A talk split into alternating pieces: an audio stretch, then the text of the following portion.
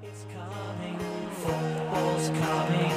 go on getting back, it's on getting back, it's on getting back, it's on getting back. It's coming, football's coming home. It's coming home, it's coming home, it's coming. Salve, salve, amantes da Premier League, sejam bem-vindos a mais um episódio do podcast da Three Lions BR, a casa da Premier League no Brasil. Eu sou Jorge do Carmo e estamos aqui com um episódio especial dessa semana para falar sobre Champions League e um pouquinho sobre Europa League também. Pois é, chegou essa época, agora a temporada vai ficar muito mais curta, então os jogos da Champions vão ser emendados nos jogos da Premier League, uma temporada toda achatada que a gente vai curtir muito e vai ter muito conteúdo para falar. Para falar de Champions hoje, estou mais uma vez aqui com o meu time formado, tô com ele, o Ochoa brasileiro, o brabo César Costa. E aí, César, tudo certo? Fala, Jorge. É, muito boa tarde, muito boa tarde para o Padilha também, a você que está nos ouvindo. É muito feliz que a gente voltou, né? Um, um belo hiato compulsório que a gente teve, mas felizmente a gente vai voltar para falar da, do que importa, né? Champions League, Europa League. Premier League a gente já sabe lá na frente, Liverpool City ganha, mas competição europeia é aquela caixinha de surpresa. Olha, tem que respeitar, porque a dupla liderança do campeonato hoje da Premier League, que a gente ainda vai falar mais pra frente hoje, é dia de Champions, né? Estamos com Aston Villa em segundo, 100%, né? Diga-se de passagem, com Barclay salvando Aston Villa e também o Everton que empatou essa rodada num jogo extremamente complicado com o Liverpool, mas ó, tem que respeitar por enquanto, viu? Esse começo de Premier League tá louco. Estamos também com ele, o Bravo Vitor Padilha. E aí, Padilha, tudo certo? Bom dia, boa tarde, boa noite aí para quem está escutando. Boa noite para o Jorge, boa noite para o César. Tudo certo? Esse longo tempo aí Fiquei com saudade dessas duas pessoas que, que fazem o programa comigo, porque eles enchem bastante o saco, mas faz falta, né? Então eu vou parar de ser o Mauro César aqui de estar tá xingando meus companheiros e segue o jogo. Vamos estar falando de Champions logo, então vamos falar do grupo do Liverpool, que eu acho que é o grupo mais difícil até aqui, não sei se vocês vão concordar. O grupo é formado pela Atalanta, Ajax e esse nome muito complicado aqui que eu dei uma pesquisada e Midtjylland é o mais parecido. Se você for torcedor e estiver acompanhando o Two Lions Brasil, desculpa por isso. Mas, para quem não conhece, essa é uma equipe dinamarquesa. O clube é tricampeão nacional, chega aí para Champions depois de passar por algumas fases aí das eliminatórias da Champions. Inclusive tem dois brasileiros são muito importantes nessa equipe. O Júnior Brumado, revelado no Bahia, que é um jogador que conseguiu a classificação, fazendo o gol da classificação aí para chegar no grupo da Champions, e também o Evander, que acho que é o jogador mais conhecido pela torcida brasileira aí, principalmente do Vasco, né? Uma promessa que já foi para a Dinamarca, não deu muito tempo de brilhar aqui, fez só uma boa temporada, mas acho que a gente ainda vai ouvir muito mais essa equipe com o decorrer da Champions. Bom, queria começar falando da Atalanta, que é uma equipe que vem surpreendendo muito, fez uma temporada 19-20 muito acima do esperado, terminou em terceiro na Série A, né, na última temporada, apenas cinco pontos atrás da Juve. Tudo bem que a Juve já tinha sido campeã antes, né, além desses cinco pontos, mas fez sim uma campanha histórica para a Atalanta. E com a maior diferença de saldo de gols até se comparado à Juventus. O saldo de gols da equipe italiana no final ficou mais 50 e o da Juve ficou mais 33, aí foram 98 gols da equipe da Atalanta, só não teve melhor ataque que o Bayern. Foi realmente impressionante. O que o Gasperini anda fazendo, mesmo tendo um começo aí de altos e baixos na última temporada, conseguiu e vem conseguindo cada vez mais firmar seu estilo de jogo e também é, extrair o melhor de seus jogadores. Acho que essa é a principal marca, né? Mesmo com um elenco limitado. César, depois de todo esse retrospecto que eu fiz da Atalanta, que já começou bem essa temporada também, na última rodada perdeu para o Napoli por 4 a 1 mesmo assim, vem fazendo uma grande temporada. Queria saber, pensando um pouquinho na equipe do Liverpool, que acabou de ter Van Dijk e Thiago machucados, o Alisson ainda voltando de lesão, com todo esse retrospecto da Atalanta, dá para dizer que o clube italiano é o favorito a ser o líder do grupo? Por mais que a, a Atalanta tenha feito uma temporada fantástica e nessa temporada tenha dado indícios que vai continuar repetindo, manteve a estrutura do time, as principais peças, Papo Gomes ainda está é, não saiu, é, Illicite voltou, teve aqueles problemas pessoais, mas agora ele está voltando a jogar. E também chegou o Lammers do PSV, que eu acho que é uma boa promessa ali para lateral, pode ajudar muito. É, manteve a espinha dorsal, tá jogando igual a temporada passada, já tem 14 gols em quatro jogos, é um absurdo isso. Pode ter perdido para o Napoli, perdeu, mas é, a Atalanta ela não é favorita. A Atalanta, tipo, não. a Atalanta não é favorita. Ela sempre vai, eu imagino que ela vai continuar por muito tempo nessa condição de underdog. Contra o Liverpool ainda, eu falei brincando no começo que a gente sabe que lá para frente Liverpool City vão ser campeão ingleses. Eu imagino que quando a gente voltar, quando esses times é, engatarem uma sequência e mantiverem uma estabilidade, eles vão ser superiores aos outros. E o Liverpool é superior à Atalanta. Por mais que a Atalanta possa fazer um jogo de igual para igual, acredito que na Itália vai dar muita dificuldade, vai conseguir vencer, considerando as fragilidades que a defesa do Liverpool vai ter sem o Van Dijk. Eu acho que o Liverpool continua sendo o favorito. E se a Atalanta ficar em primeiro, a gente pode dizer que não foi uma surpresa, por questão de desempenho. Mas de time mesmo, o Liverpool tem mais, mesmo com as ausências. O Thiago não jogava no Liverpool até essa temporada. O Van Dijk imagino que vai fazer muita falta na defesa, mas o ataque continua intacto. Então o, o nosso time inglês tem total condição de ser líder do grupo e eu, eu acho que a Atalanta vai ficar muito feliz como segundo lugar. Olha, vai ser bem complicado. A gente vai ter que esperar, né, para começar para ver como é que vai ser para a equipe do Liverpool. Concordo com você, o Thiago acabou de chegar, ele tem todo um peso, ele já chega, né, para somar muito. No entanto, é uma equipe que está acostumada a jogar sem o Thiago, né? Então, não é nenhuma novidade. Do contrário, o Van Dijk chegou e resolveu os problemas do Liverpool e que fez as últimas grandes campanhas começarem realmente a se tornarem realidade. Eu acho que o Van Dijk foi, se não a peça principal, uma das. E agora, sem o Van Dijk, acho que vai ser complicado. E eu lembro até que nas últimas classificações também dos grupos, o Liverpool teve muitos problemas ali com o Salzburg, por exemplo, ou na campanha contra o PSG na fase de grupos também foi muito complicado. Então a gente vai ter que ver como vai ser o decorrer do Liverpool na fase de grupos, mas com certeza eu acho que fica ali entre os favoritos. Eu vou dizer que eu estou esperando bastante da Atalanta. O outro membro deste grupo que pode complicar também é o Ajax, que é uma equipe que ainda é viúva daquela equipe de, da temporada 18 e 19, que é uma, fez uma fantástica Champions com The Young, com The Leeds, e desde então vem perdendo muitos jogadores também. Perdeu esses dois que eu citei. Na última temporada perdeu Van de Beek, o Dest também, que foi para o Barcelona agora. E temporada passada fez uma Champions ruim, né? Não se classificou para o mata-mata, porque o Valencia se classificou com o Chelsea. Caiu na Europa League também para o Getafe né? E assim, tomando gol do Kennedy e do Daverson no jogo de ida é vergonhoso. É realmente para não citar aqui, citar rápido, porque dá vergonha. Mas foi campeão da Eredivisie porque, detalhe muito importante também para esse começo de campanha. O campeonato holandês, ele acabou antes e já deu ao Ajax o título. Então, demorou muito para voltar, se comparado aos outros times, o Ajax a realmente começar a disputa do campeonato nacional. Então, temos toda essa diferença. César, pegando um pouquinho desse histórico da última temporada, dessa perda de jogadores, dá para dizer que o grupo já está decidido, que a Atalanta e Liverpool vai passar, ou dá para ver alguma chama de esperança nessa equipe do Ajax? Alguma chance dessa equipe incomodar? Tem algum destaque que dá para ressaltar? É, vamos começar. A Atalanta, temporada passada, ela caiu no grupo do Manchester City, para quem lembra aí. E as três primeiras rodadas perdeu as três. Tomou um 4 a 0 do James Zagreb. Então tem que ver também como vai ser essa instabilidade dela na competição europeia. Não, eu acho muito difícil um time perder as três primeiras de novo e classificar. E não eram confrontos tão difíceis tirando o City. Então eu acho que o Ajax não é não é, três, é seis pontos contados, né? É quase fora perdeu, diferente da, da Atalanta da temporada passada, que praticamente não perdeu nenhuma peça importante, o Ajax perdeu muitas peças importantes da melhor campanha que teve é, nesses últimos anos. Você citou o Ziyech, o próprio Van de Beek. Trouxe, repatriou o Klassen, que também já jogou na Premier League, jogou no Everton e passou. Ele foi criado nas categorias de base do Ajax. Eu acho que ele é mais quem, quem consegue fazer essa função do Van de Beek. É, ainda tem peças importantes daquela campanha, o Naná, Tagliafico, o próprio Blind, que jogou no United, o Tadic, que jogou no Southampton. E tem dois brasileiros, né, conhecidos. Você falou aí do, do Kennedy brincando e do Daverson. É, o Ajax tem dois bons brasileiros, que é o David Neres e o Anthony, que podem causar problemas, imagino, para qualquer time, até mesmo para o Liverpool, se não tiver atenção com a defesa mais frágil que vai ter. Então, não, não são jogos fáceis, são jogos que o Liverpool deve ganhar, mas não estou dizendo que ele vai ganhar com certeza. E para Atalanta é mais arriscado ainda. A Atalanta gosta de tomar gol.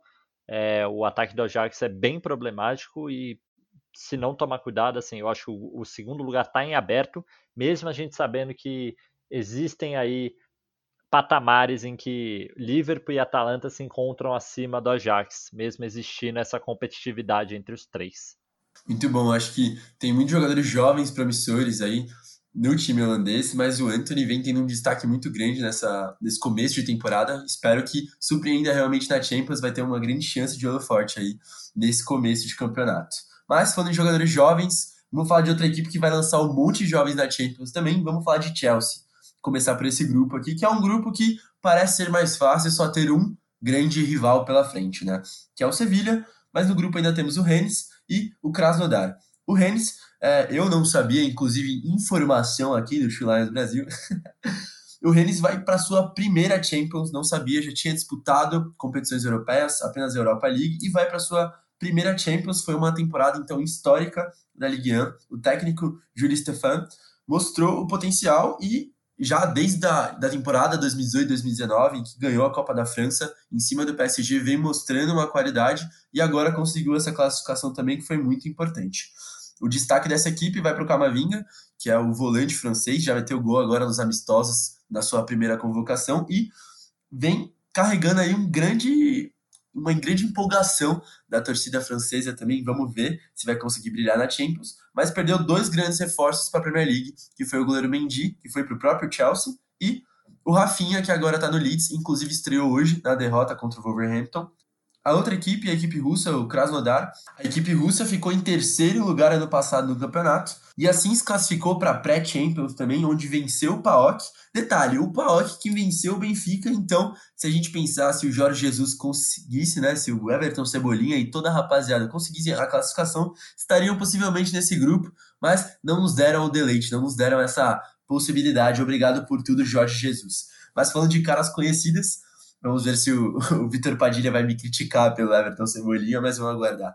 Falando sobre caras conhecidas, temos o Remy Cabelha, não sei se todos se lembram, jogou uma época no Newcastle, também foi bem, mas assim como o Ben Arfa e outros, só nos iludiu.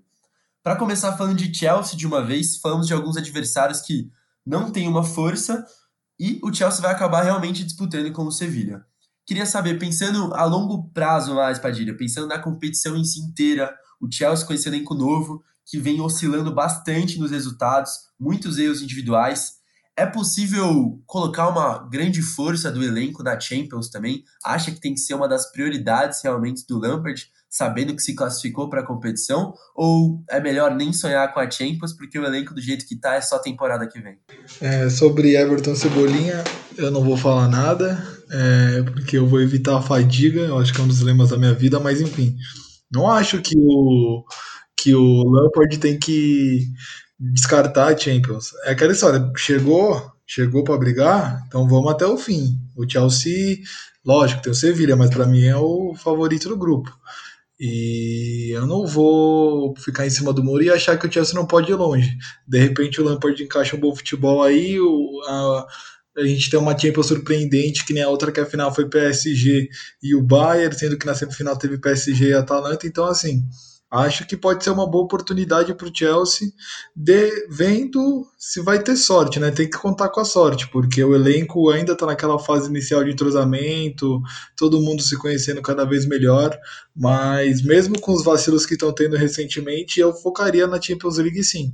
Eu acho que é a mesma coisa que se a gente visse um time brasileiro chegando aqui na Libertadores e falasse: não, deixa pra lá Libertadores, não tem, não tem chance, a não ser que seu time fosse o São Paulo do Diniz. Mas então, de resto, não tem, não tem desculpa. Investiu, tem bom elenco, vai para frente.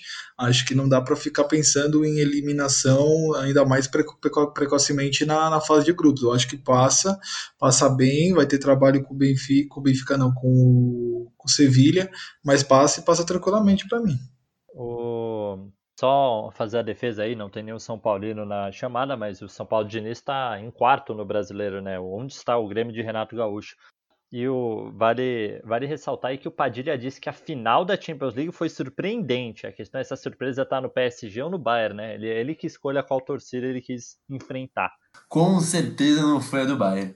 Mas, falando um pouquinho mais sobre Sevilha, Padilha, queria até explorar esse ponto com você, porque é um time que convenceu pelo menos na Europa League na temporada passada. Óbvio, é o rei da, da Europa League, né? É o sexto título conquistado, mas fez uma final muito importante ali num jogo muito complicado após passar pelo Wolverhampton, enfrentou a Inter de Conte e foi muito bem, né? Foi um jogaço, mas Sevilha realmente foi melhor e mereceu o título, e é um time que não mudou muito. Saíram Reguilhão para o Tottenham, o Banega também não está mais no Sevilha, e agora o Acunha chegou para a lateral esquerda, mais limitado que o Reguilhão, e o Rakitic, que é ídolo da equipe, saiu do Barcelona e voltou aí para o Sevilha. Padilha, mesmo a equipe se mantendo, o Lopetegui com a sua filosofia de jogo cada vez mais instaurada, você acredita que o Lampard, nesse começo de trabalho, vai conseguir ser melhor que a equipe de Sevilha?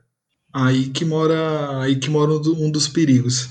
É, eu só vou fazer um parênteses falando que o Grêmio do Renato não interessa a ninguém, a não ser para o César nesse momento. Então vamos falar de Sevilha. É, o Sevilha tem um trabalho mais longevo com o Lopetegui. Então acho que ele chega na vantagem, o, o ainda mais tudo bem. O Lampard tá, faz um bom trabalho, vem fazendo um bom trabalho, mas o que o Lopetegui fez com o Sevilha na Europa League passada foi louvável e muito bem elogiado em todo mundo. Então assim, o Lampard pode ganhar do Lopetegui? Lógico, lógico que pode. É, não, não, descar, não é para se descartar nada no futebol, mas o franco favorito para mim é o Sevilha. Tipo, eu acho que os dois, o Chelsea e o Sevilla, passam tranquilamente nesse grupo. Mas o embate de primeiro e segundo lugar, lógico que ficam entre os dois, e para mim o Sevilla é favorito. Mas nada impede do, do Lampard encaixar um bom esquema, encaixar um bom futebol e surpreender a equipe espanhola. Por, mais, por conta também que perdeu peças importantes, né? Como você falou, perdeu peças importantes. A contratação do Rakitic, interessantemente ruim e legal, mas pela hidrolatria mesmo. E de resto, não vejo como, como grandes acréscimos, né? Então acho que o, o Sevilla chega mais fraco, mas chega favorito, porque tem mais tem um trabalho mais consolidado e um trabalho com as ideias já mais bem expostas. Olha, eu vou dizer, não sou um árduo defensor do, do pai do filho do Neymar, o Rakitic, mas ouso dizer que vai fazer uma boa campanha, viu? Confio nesse homem com a camisa do Sevilha, porque esse já ganhou o título lá. Agora vamos falar de alguém que não conhece muito bem Champions, né? Tá cada ano tentando mais, mas ainda não consegue, né? Que é o City. Vamos falar do City que tem um grupo mais fácil entre esses, podemos dizer assim. Eu acho que o César é que vai me dizer na verdade, porque este grupo é formado por Olympiacos, Porto, Olympique de Marseille. Acho que nenhum grupo chama tanta atenção. O Porto mesmo perdeu muitos jogadores. E eu queria saber, César, algum desses três times pode incomodar o City ou de fato já tá no mata-mata, é líder, vão ser seis vitórias? Como vai ser isso? Como é que você entende que vai ser a decorrência desse grupo? Imagina o City tendo muitas dificuldades e passando com 18 pontos, né? Ganhando todos em casa e todos fora. Brincadeira essa parte, talvez, talvez o City tenha alguma dificuldade jogando fora e não sei com qual dos três times. Eu vejo os três times num, em patamares muito parecidos, talvez Olympiacos um pouco abaixo pela qualidade do futebol grego, mas tanto o Porto quanto o Olympique de Marseille não, não me empolgam assim. Eu não sou um, um cara que acompanha muito o futebol português ou francês, mas pelos elencos, Olympique de Marseille você não vê jogadores muito interessantes, talvez o Talvan seja o maior destaque, tem o Dário Benedetto, que a torcida do Palmeiras adora, e no Porto, acho que lá para frente, né? Você pega o Mariga, que é um cara de, de muita força física e velocidade, na, e que é o, acho que o grande destaque ofensivo do Porto. E tem o, o Pepe, que joga lá, o ex-zagueiro do Real Madrid. Mas assim, são comparados com o elenco do City, com o futebol que o City joga há anos com o Guardiola, não é para o City ter dificuldade e é para ganhar todos os jogos, assim, e jogando bem. Eu concordo com o César, os times estão no patamar muito parecido, mesmo sendo campeão nacional, como foi o Porto, para cima do Benfica, por exemplo, não escapa muito, né? Perdeu importantes jogadores com o decorrer da temporada agora, o Danilo Pereira foi pro PSG, o Teles agora está no United e o Tiquinho Soares também, não era, vamos dizer assim, a referência técnica, mas foi muito importante para essa campanha também do Porto, não está mais na equipe. Perdeu duas promessas, o Fábio Silva e o Vitinho, os dois chegaram do Wolverhampton, que é o novo clube português, né? O líder aí do portuguesão com certeza seria o Wolverhampton se jogasse. E deve ter muito mais português que o Porto também, dá para puxar essa estatística aqui com certeza. Mas chegaram alguns jogadores da PL, acho importante a gente ressaltar aqui que é o Sar, o jogador que foi comprado pelo Chelsea, estava no Nice, chega para somar aí Vamos ver se vamos fazer uma boa temporada pelo Porto. O Gruitch, que não foi aproveitado mais uma vez pelo Liverpool, fez uma boa temporada na Alemanha, mas mais uma vez não interessa a Jürgen Klopp, que já está com o meio recheado aí, e quem faz o Hinaldo um jogado no vídeo de nada, virou craque hoje em dia o Hinaldo. E Felipe Anderson também, então vamos esperar que é um jogador que me gera muita expectativa e foi muito mal na última temporada, espero que consiga aí renascer e ter um bom futebol né, pela equipe do Porto. Olympiacos e Marseille foram as observações que o César fez, não são equipes que empolgam muito. O Olympiacos até fez uma boa Europa League, fez um jogo que ele foi melhor que o Wolverhampton, mas o Wolverhampton venceu a partida. Mas eu acho que não é de se esperar muito. Agora, uma coisa que preocupa realmente, César, é o futebol do City. Porque esse grupo, de fato, vai ser rápido, a gente sabe que as últimas campanhas vêm de uma fase de grupos boa, chega oitava de final bem, até uma quarta de final depende, mas na verdade, esse é o ponto, né? A quarta de final nunca chega na semifinal. O que está faltando, César, para equipe do City que você vê nessa temporada que já pode mudar? Você acha que teve algo nas contratações do futebol que convence que o City vai fazer algo diferente dessa vez? Ou pior, você acha que de uma temporada para outra essa equipe piorou? Eu imagino que a grande fragilidade do City é na defesa. E aí o, o melhor desempenho do City vai depender primeiro de lesões, porque o City adora perder é, jogadores chaves em momentos péssimos, assim. E o Company, por exemplo, foi um grande símbolo do. Ele era sempre o grande símbolo da defesa do Manchester City. Ele se lesionava demais, isso atrapalhava muito os planos. Contra o Tottenham, que eu acho que era a campanha para o City mais longe. Levou um gol de muita sorte do Llorente. Teve o gol anulado do Agüero ali por milímetros. Eu acho que ali era a campanha que o City iria mais longe. E hoje eu acho que o City está pior do que aquele, por, pelas fragilidades na defesa. Eu acho que o City desencontrou ali, o sistema defensivo não vem funcionando muito bem. Fernandinho, que sempre foi um, um dos grandes jogadores de, dessa era Guardiola com o City, já está numa idade mais avançada, já, já não vejo com o mesmo desempenho. As laterais é sempre aquela incógnita, Walker, Mendy, vai jogar bem, vai jogar mal, vai fazer pênalti, a gente não dá para confiar. Então, imagine, por exemplo, contra o Olympiacos, Porto, Olympique de Marseille, levar um gol por bobagem não vai fazer tanta falta que vai fazer três.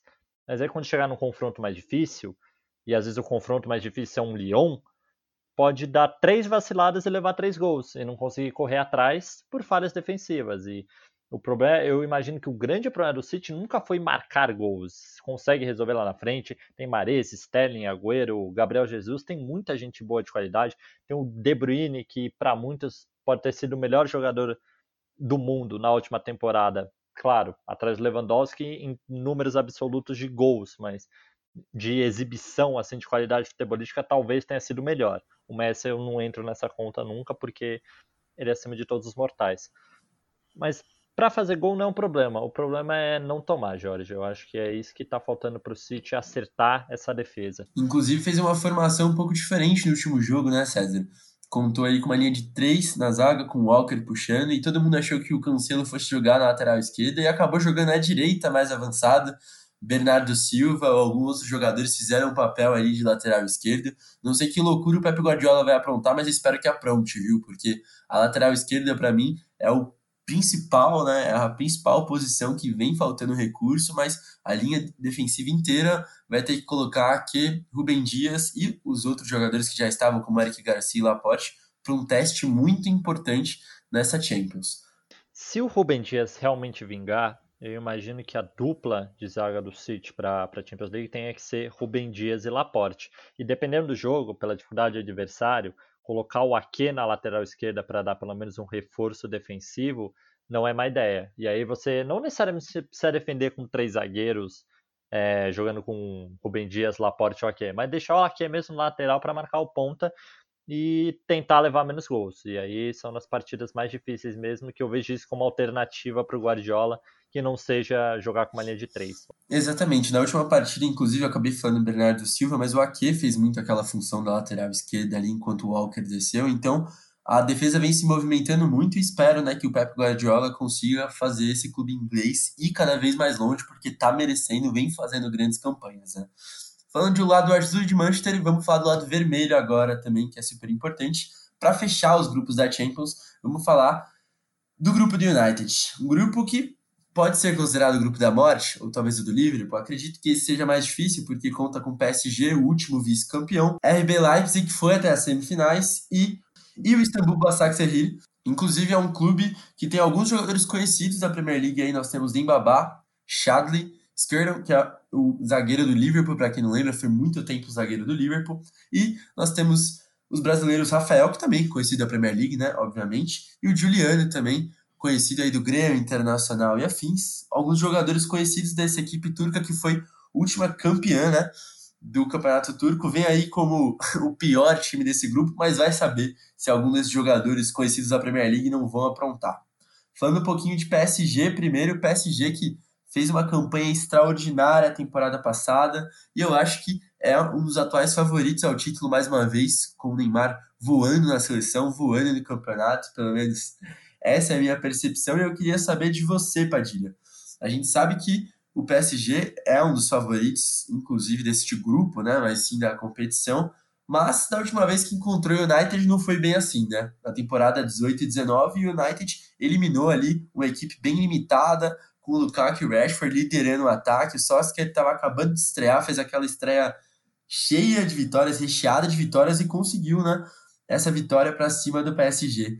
Você acha que tem chance com né, o PSG melhorando, mas o United melhorando muito também o elenco? Você acha que tem chance do United pesar a camisa mais uma vez para cima do PSG? Ou o PSG é muito, muito favorito e senta que lá vem o atropelo? Eu acho que não é uma coisa e nem outra. Lógico, pode acontecer de tudo, mas eu acho que vai ser um jogo completamente equilibrado. Pode ser aquele jogo, sei lá, nível Flamengo e Santos 2011, 5 a 4. O ataque é impressionante, mas a defesa, você vai ver dos dois lados, você fala, meu Deus. Enfim, não que tenha alguém nível, sei lá, Ronaldo Angelim no United e nem no PSG. Mas. Uma pausa, Padilha. Eu quero fazer uma pausa no seu comentário, porque você acaba de citar um jogo que ele é uma instituição brasileira. Sabe que esse foi o último grande jogo do Brasileirão. Então, se a partida for nesse nível, eu agradeço, né? Porque está citando um momento de craques, né? Saudades do menino Ney por aqui. Você citou um belo jogo, espero que seja um terço desse jogo. Não acredito que vai ser um terço dessa partida, mas. Não, eu acho que vai ser parecido sim, viu? Vou achar que eu tô, vou falar que eu tô com grandes expectativas aí nesse jogo. Assim, é, não vou usar o termo Python, já usei, é, porque eu, com o Neymar vai ser uma história completa. O time do Paris com o Neymar é uma história completamente diferente na, na Champions e ficou comprovado na, na última Champions League que quando o cara tá afim do futebol, ele é um dos três melhores do mundo. E o United agora é, viajou sem o Teles e sem o Cavani, né, que são duas contratações ótimas, é, alguma uma delas ainda dói no peito. Então, assim, eu acho que vai ser um baita jogo, vai ser um jogo interessantíssimo de se assistir. É, briga para ser o melhor jogo da rodada? Não, acho que sei lá, briga, briga sim, mas eu acho que vão acontecer as coisas mais interessantes. Mas eu não vejo o PSG, a máquina do rolo compressor que vai passar por cima do Solskjaer, e também não vejo o United como a zebra que vai atropelar menino Ney e sua grande turma. Beleza, Padilha, acho que pensando um pouco nesse equilíbrio, que eu não acredito que você é tão equilibrado, não. Espero que o United me prove do contrário, porque nesses últimos jogos mesmo conseguindo resultado, vem sendo muito difícil para a equipe do United, mas vai saber, é Champions League e United tem camisa, né? A gente falou de dois times muito importantes, focamos bastante no PSG, mas agora queria estabelecer uma comparação com o Leipzig. Você acha que United e o PSG, mesmo o PSG tendo um pouco de favoritismo, ainda estão ali numa faixa de equilíbrio? Você vê o Leipzig na mesma faixa de equilíbrio do United também, ou um pouco superior? Como você acredita? Quem você acredita que seja a terceira força desse grupo?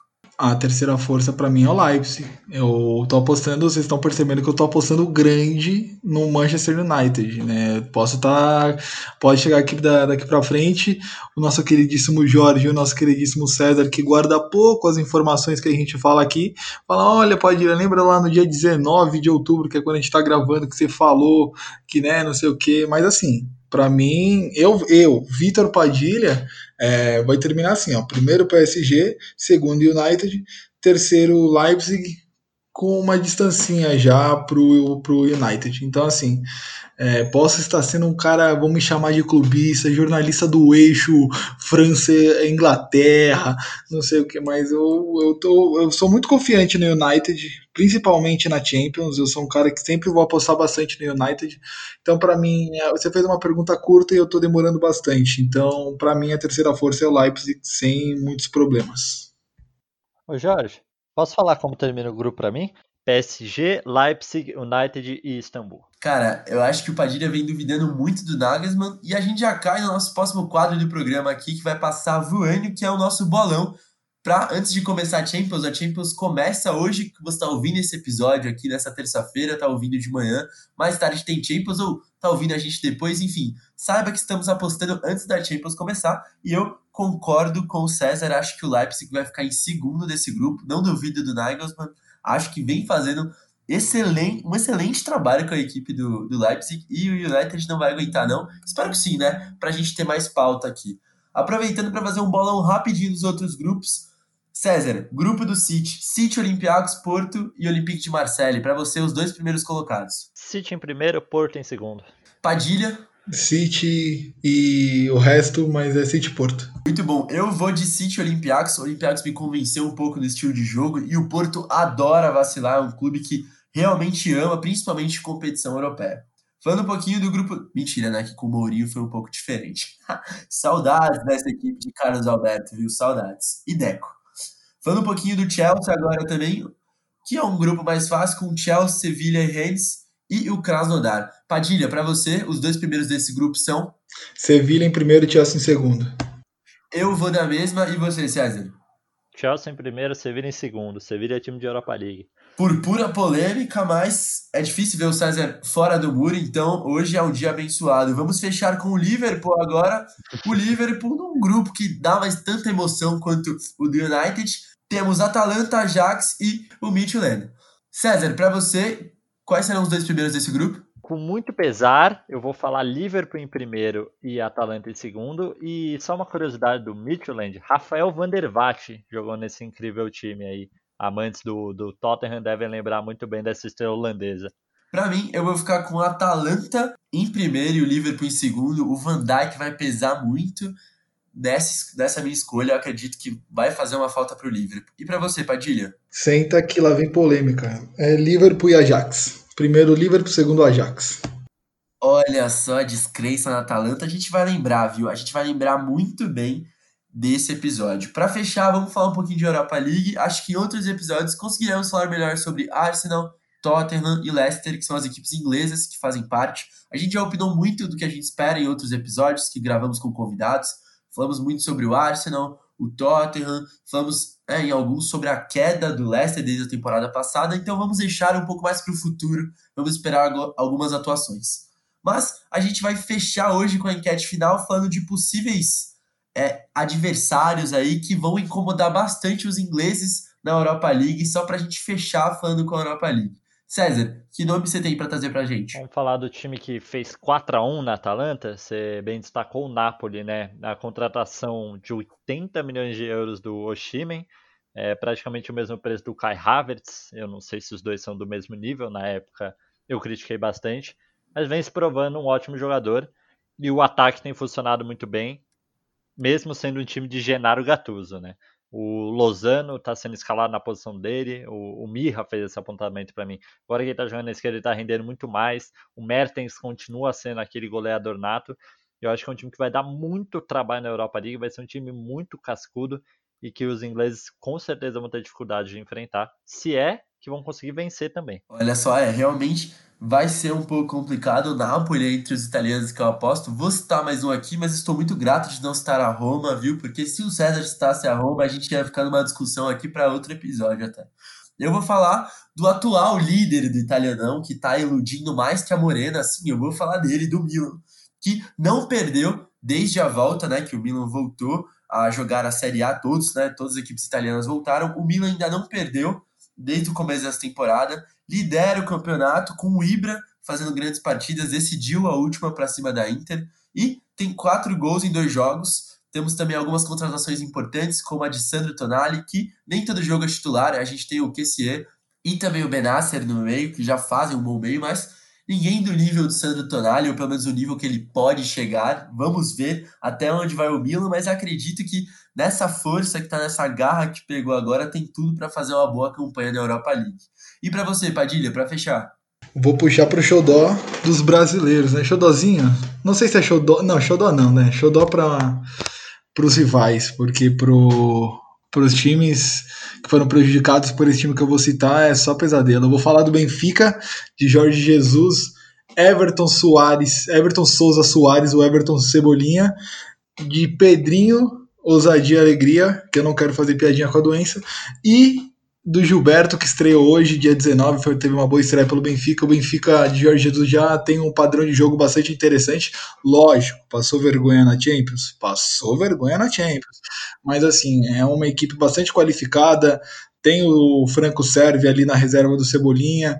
É, tem jogadores bastante interessantes. Fez é, contratações interessantes na zaga também. Então é um time que vai, que vai chegar forte, na minha opinião. Um time que tem tudo para chegar bem. E se eu fosse apostar, já apostaria com clubismo 100% que Everton Cebolinha será um dos artilheiros desta competição, porque o moleque chegou bem demais. Olha só, vamos ver se pro grande Paok, que também está na Europa League, o Benfica já tremeu. Prevejo muito bom futebol aí pro Benfica na Europa League, tomara que continue assim nesse nível. Um abraço também pro nosso querido Pedrinho aqui citado pelo Padilha, que conseguiu ser eliminado na pré-Libertadores na pré-Champions não são todos os jogadores que conseguem assim, essa nova estatística. Então, obrigado por trazer ao futebol essa nova estatística também, Pedrinho. Brincadeiras à parte, vamos ver como será esse futuro aí de Europa League e Champions League. Você vai acompanhar aqui as melhores análises do T-Lions Brasil. Nos siga nas redes sociais. E é isso. Fechamos por aqui, né, rapaziada? Vou, vou deixar uma boa noite já. Matamos a saudade, tava com bastante saudade. Não tenho estatísticas legais que nem os últimos dois. Lógico que o do Jorge pesou pro clubismo, mas isso, um beijo, bom dia, boa tarde, boa noite aí para quem tá ouvindo e tchau. Valeu! We'll